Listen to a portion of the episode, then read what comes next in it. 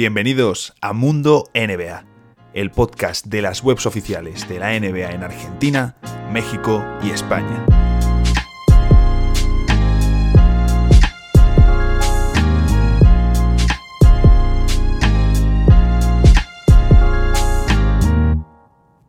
Ben Simmons y los Philadelphia 76ers. Continúa el culebrón cuyo final conocemos desde hace meses, el traspaso del australiano.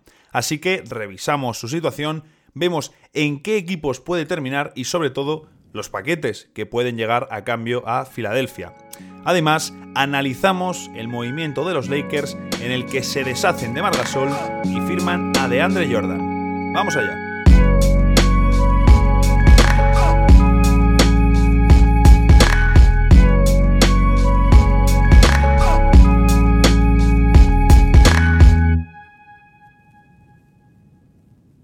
Muy buenas a todos y bienvenidos a un nuevo episodio de Mundo NBA. Ya estamos, eh, bueno, seguimos de vuelta con esta eh, tercera temporada del podcast. voy a empezar otra vez, que me rayo.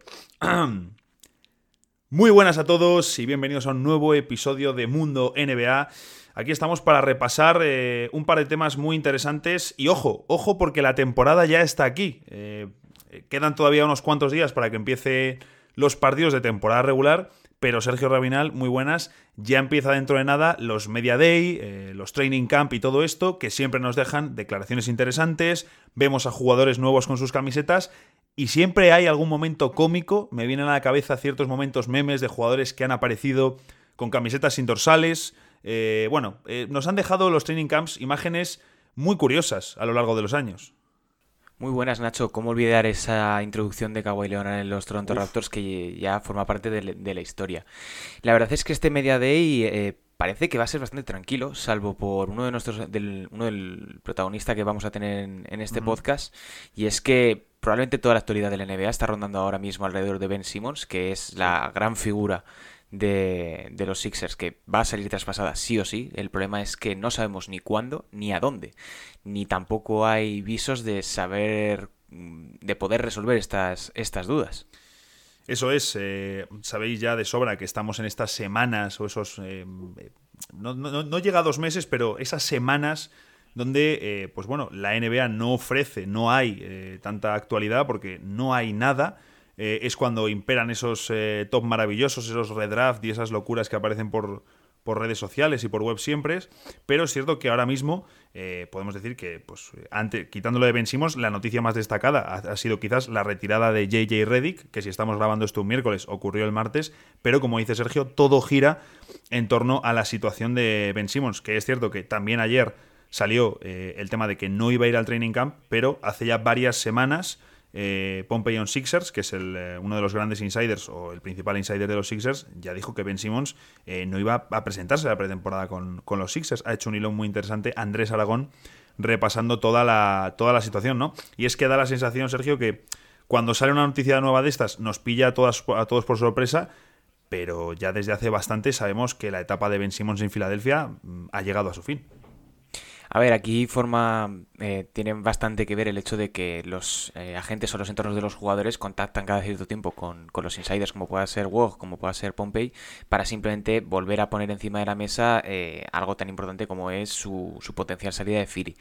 Ya sabíamos lo que, cuál era la situación, no ha cambiado un ápice desde lo que decías, desde agosto que se reportó, y ahora simplemente se vuelve a poner encima de la mesa para ejercer más presión sobre los Sixers y que cumplan sus los deseos del jugador de salir traspasado.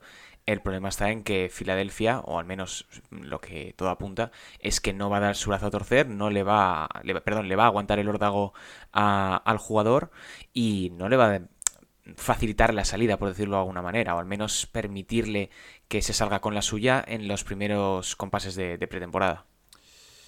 Eso es, eh, la verdad que no es una situación sencilla porque, claro, mm, todo conduce al traspaso, es inevitable, pero eh, ahí está la situación de eh, cuál es el mejor destino eh, para Ben Simmons y cuál es también eh, la, mejor situación para Filadelfia, porque evidentemente Simmons va a querer tirar hacia una serie de equipos, pero mirando lo que pueden ofrecer, lo que están ofreciendo, el precio que piden los Sixers, hay cosas también a mí que no me encajan, porque claro, a mí cuando salió el reporte este, de que además en The Athletic, de que los Kings no querían realizar la oferta por Ben Simmons porque tenían que incluir a Tyrese Halliburton, Yo digo, hombre, que vale que Ben Simmons ha perdido valor, pero es que si pretendes llevarte a Ben Simmons por un saco de patatas, pues eh, tampoco es eso, ¿no?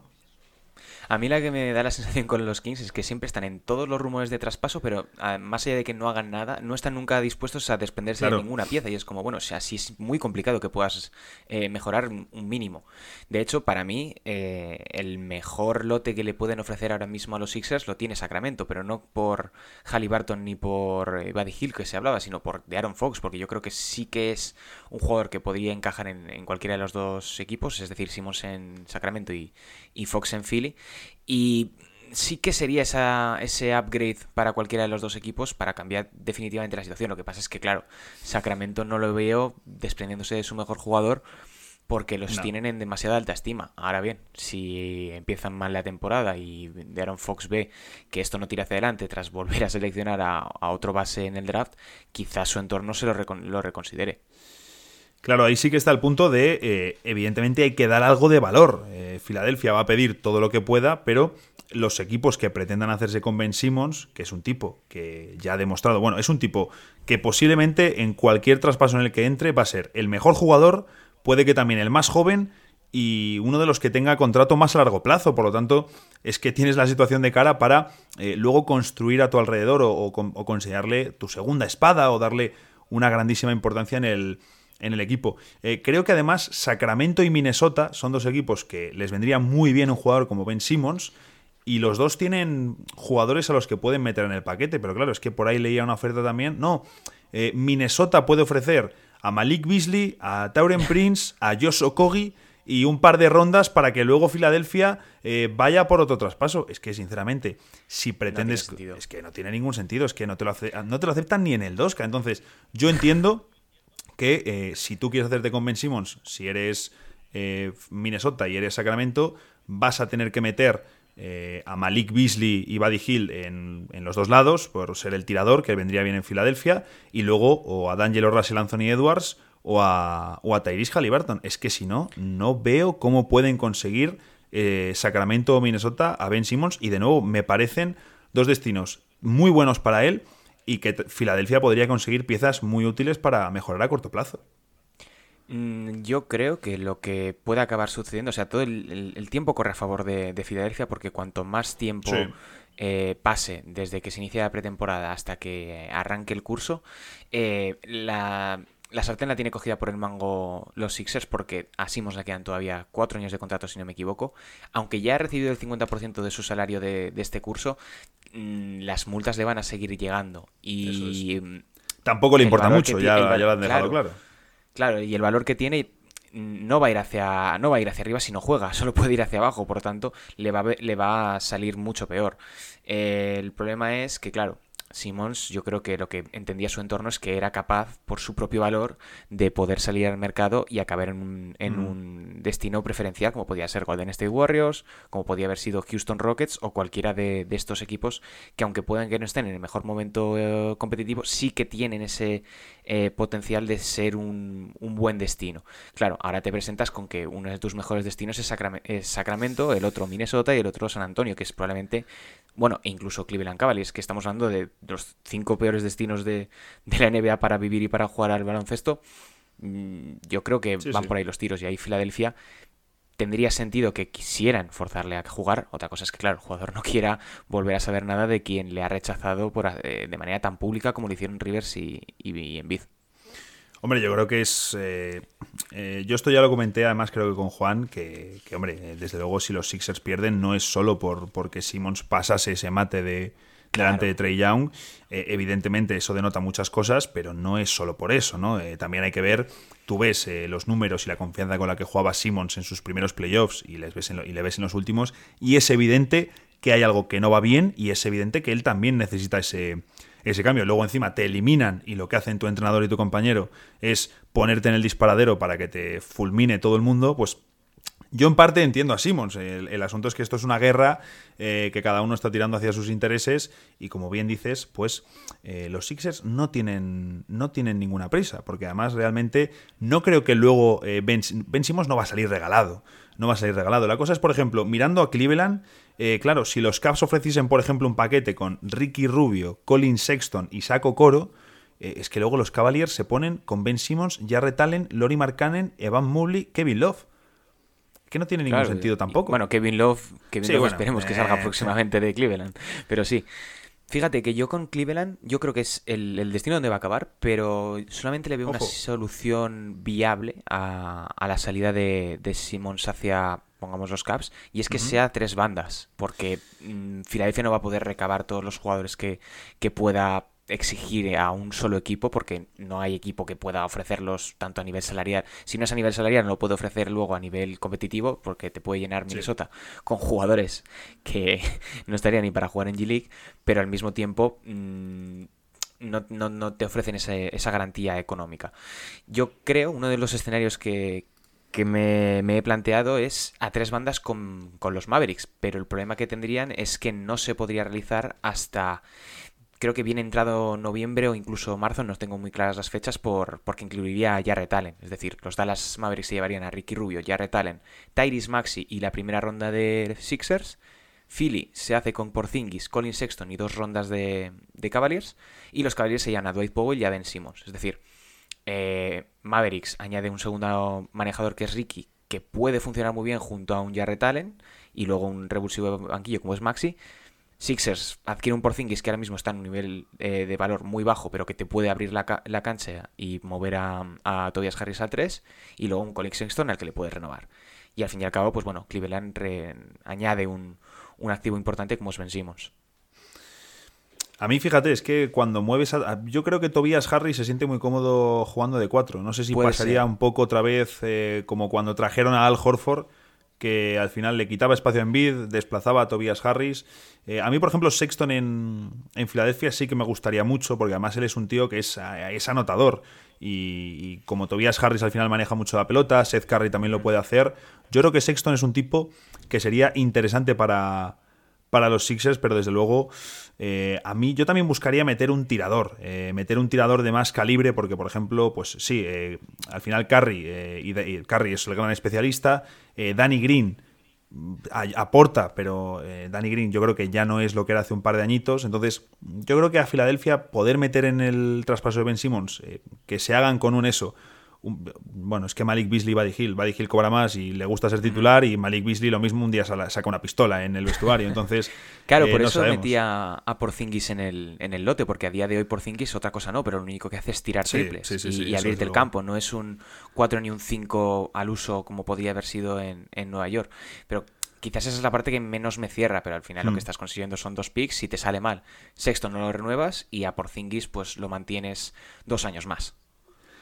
A mí sí que me gustaría, vamos, a mí me gustan, como te decía antes, Minnesota y, y, Cleveland, pero San Antonio es un equipo donde eh, creo que podrían aprovechar muy bien a un tipo como Ben Simmons. La cosa es que no me termina de cerrar un traspaso, porque tendrían que entrar seguro de Junta Murray y Derrick White. Eh, Derrick White mm, creo que le vendría muy bien a, a Filadelfia. Eh, Murray, bueno, mejoraría la defensa, desde luego tiro exterior no trae. La cosa es ¿quién es la otra pieza que tendría que entrar en el traspaso? Porque solo con Murray y con White no vas a convencer eh, de hacerte con, con, Ben Simmons. Y ya si nos vamos a otros jugadores, claro, o metes a McDermott, que es otro gran salario de casi 14 millones, y tienes que compensar. no, lo puedes, no lo puedes traspasar hasta mitad de temporada, porque acaba de firmar como agente libre. Cierto, claro, entonces eh, hay que esperar. Eh, pues claro, entonces ya nos, iríamos a los Lonnie Walker, Devin Basel, Keldon Johnson no le van a meter. Eh, me gustaría San Antonio, pero lo veo complicado. Entonces, al final es muy posible, como decías tú, que eh, es muy posible que esto no se cierre en un traspaso entre dos equipos, sino que sea una operación eh, de estas grandes que involucre a varias franquicias. Claro, porque además no, no tienes este año un Oklahoma City Thunder que el año pasado estaba en prácticamente todos los traspasos porque tenían eh, salarios que, podían traspasar. Ahora con la salida de, con el corte, mejor dicho, de Kemba Walker y la salida de Al Horford, no tienen prácticamente ningún contrato. Creo que el más grande es el de, bueno, obviamente el de Sai porque ha renovado, pero en este 2021-2022 creo que es probablemente Gavidec. O sea, es decir, y, no es totalmente garantizado. No tienes un equipo que esté, que vaya a estar en la parte baja de la clasificación que te pueda asegurar un traspaso, porque Houston Rockets no te van a traspasar a John Wall por Ben Simmons, no tendría ningún sentido para los dos, para es que, claro, Es que no tiene ningún sentido, y por ejemplo, si Houston lo quiere hacer, eh, tendría que meter a Christian Wood, Eh, mm. Si vas a jugar con Buddy, con Simmons, con, eh, con, em, perdón, con Buddy, con Embiid juntos, ya sería otra vez mover a Harris al 3. No sé, yo creo que al final también te interesa en playoffs abrir la cancha, ¿no? Y, los Sixers tienen tamaño. Eh, no sé, a mí meter otro pivot ahí al lado de otro tío tan grande me, me genera dudas pese al valor que tiene Bud, que luego le podrías mover en otro, en otro movimiento, que tiene un salario irrisorio para, para el rendimiento que tiene. Eh, pero sí, desde luego la situación no es sencilla de Ben Simmons. Eh, aquí hemos hecho un pequeño repaso de, cómo va. De cómo va el asunto, que realmente va igual que hace unas semanas, lo que decía Sergio, solo que ahora pues lo han vuelto a traer a la palestra. Y veremos, porque esto, el culebrón continúa. Eh, veremos qué ocurre, porque los Sixers tienen, tienen el tiempo a su favor, pero pero tienen que intentar resolver también lo antes posible porque yo entiendo que te interesa tener las piezas que consigas lo antes posible para empezar a trabajar durante todo el año y también poder dejar este asunto de, de Ben Simmons atrás. Eh, en este episodio que estamos haciendo de repaso de, unos, de un par de temitas, eh, un, episodio más corto de los que solemos hacer, vamos a hablar también de eh, la situación, bueno, lo que han hecho los Lakers con el movimiento de Margasol, el fichaje de Andre Jordan, otro jugador muy veterano, que viene de una temporada eh, de mal rendimiento en Brooklyn Nets, de no jugar en playoffs, otro jugador que ha sido All-Star, que añaden a sus filas. ¿Qué sensación te transmite esto que han hecho los Lakers, Sergio? Bueno, yo creo que es asumir que Margason no ha funcionado, no en lo deportivo, porque los números están ahí. La primera parte de la temporada fue muy buena eh, de Mark en, los Lakers, hasta que todo, todo se viene abajo en, en los californianos pero sí que en lo deportivo no se, ha cumplido lo que se le había prometido al jugador y el jugador pues no es un don nadie, tiene su ego y sus expectativas y no ha querido seguir dentro de, esa disciplina y se ha, rescindido el contrato eh, previo traspaso de mutuo acuerdo. Y es una pena, es una pena porque mm, si no se hubiese venido todo abajo, probablemente los Lakers hubiesen llegado mucho, obviamente mucho más lejos de lo que llegaron, pero sí que hubiesen tenido más opciones de luchar por el campeonato. A mí lo que me preocupa es que volvemos quizás a esa situación inicial de los Lakers de 2019-2020 en donde tienes que requerir a Anthony Davis que juegue de 5 y tienes después eso te genera un doble problema, porque claro, si lo pones de 5, tienes dos pivots titulares, eh, perdón, dos pivots eh, clásicos, mm, prácticamente quizás del mismo corte, en el banquillo a los cuales les tienes que dar minutos. Y en playoffs ninguno de los dos te puede aportar. De Dwight Howard mm, en Philly este año a mí me parece una decepción. Y de Andre Jordan ni siquiera jugó, si mal no recuerdo, en estos playoffs con Brooklyn. ningún minuto con Brooklyn Nets. Pasó de ser el titular a que llegaron los playoffs, incluso con la lesión de Jeff Green Decidieron que Blake Griffin era el titular y de Andre Jordan no jugó nada.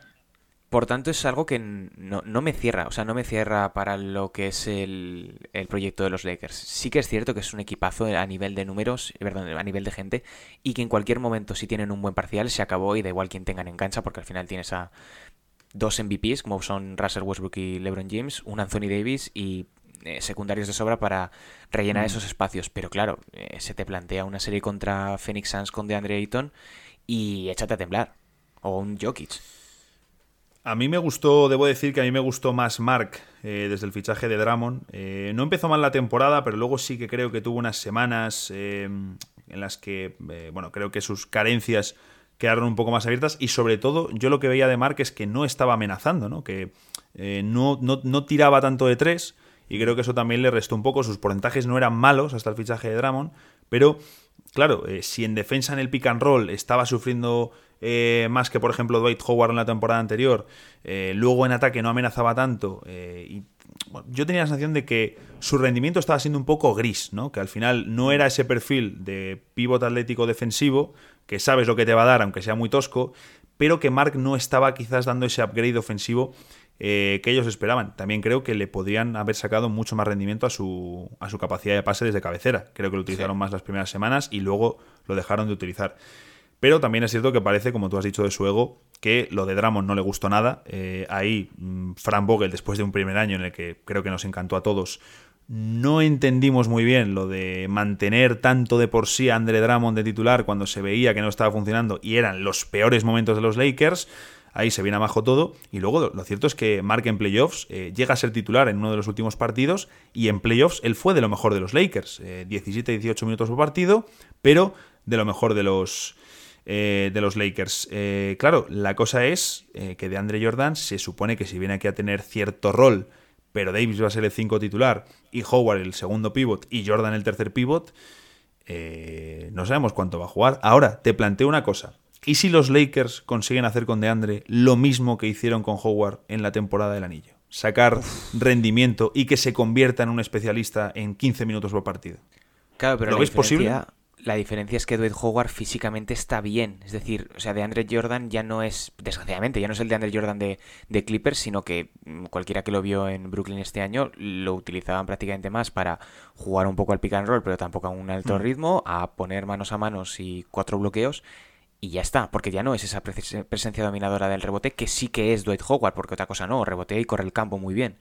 Y a mí lo que menos me cierra de la llegada de Jordan es que eh, si bien con Margasol te permitía que Anthony Davis pudiese jugar al poste mucho más mm, cómodo porque Mark te puede abrir el campo y puede ser una amenaza desde fuera, de Andre Jordan no es una amenaza fuera. O sea, y no lo puedes poner fuera, por tanto tienes que volver a colocar o a Anthony Davis al, poste alto, es decir, jugar por más, más alejado del, del, del, poste, o bien meterte a una disposición con dos tíos abajo, que es muy complicada de que salga bien cuando los partidos se ponen complicados. Con, con Howard es, es diferente porque es mucho más rápido y sí que tiene ese extra de saber cómo moverse para conseguir sus puntos o no molestar, por decirlo de alguna manera. Ha evolucionado mucho mejor en esta etapa de veterano de lo que lo ha podido hacer Andy Jordan.